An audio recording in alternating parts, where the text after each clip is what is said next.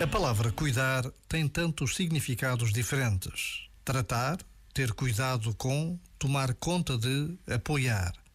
E o ato de cuidar traz sempre consigo uma capacidade de sairmos de nós próprios e de nos voltarmos para o outro. Seja por laços familiares ou questões profissionais, a verdade é que sem cuidadores a nossa sociedade não resiste cuidadores que precisam de reconhecimento e de condições para cuidarem.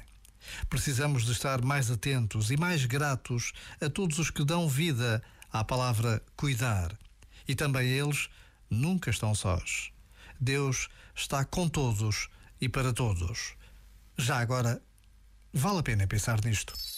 Este momento está disponível em podcast no site e na app.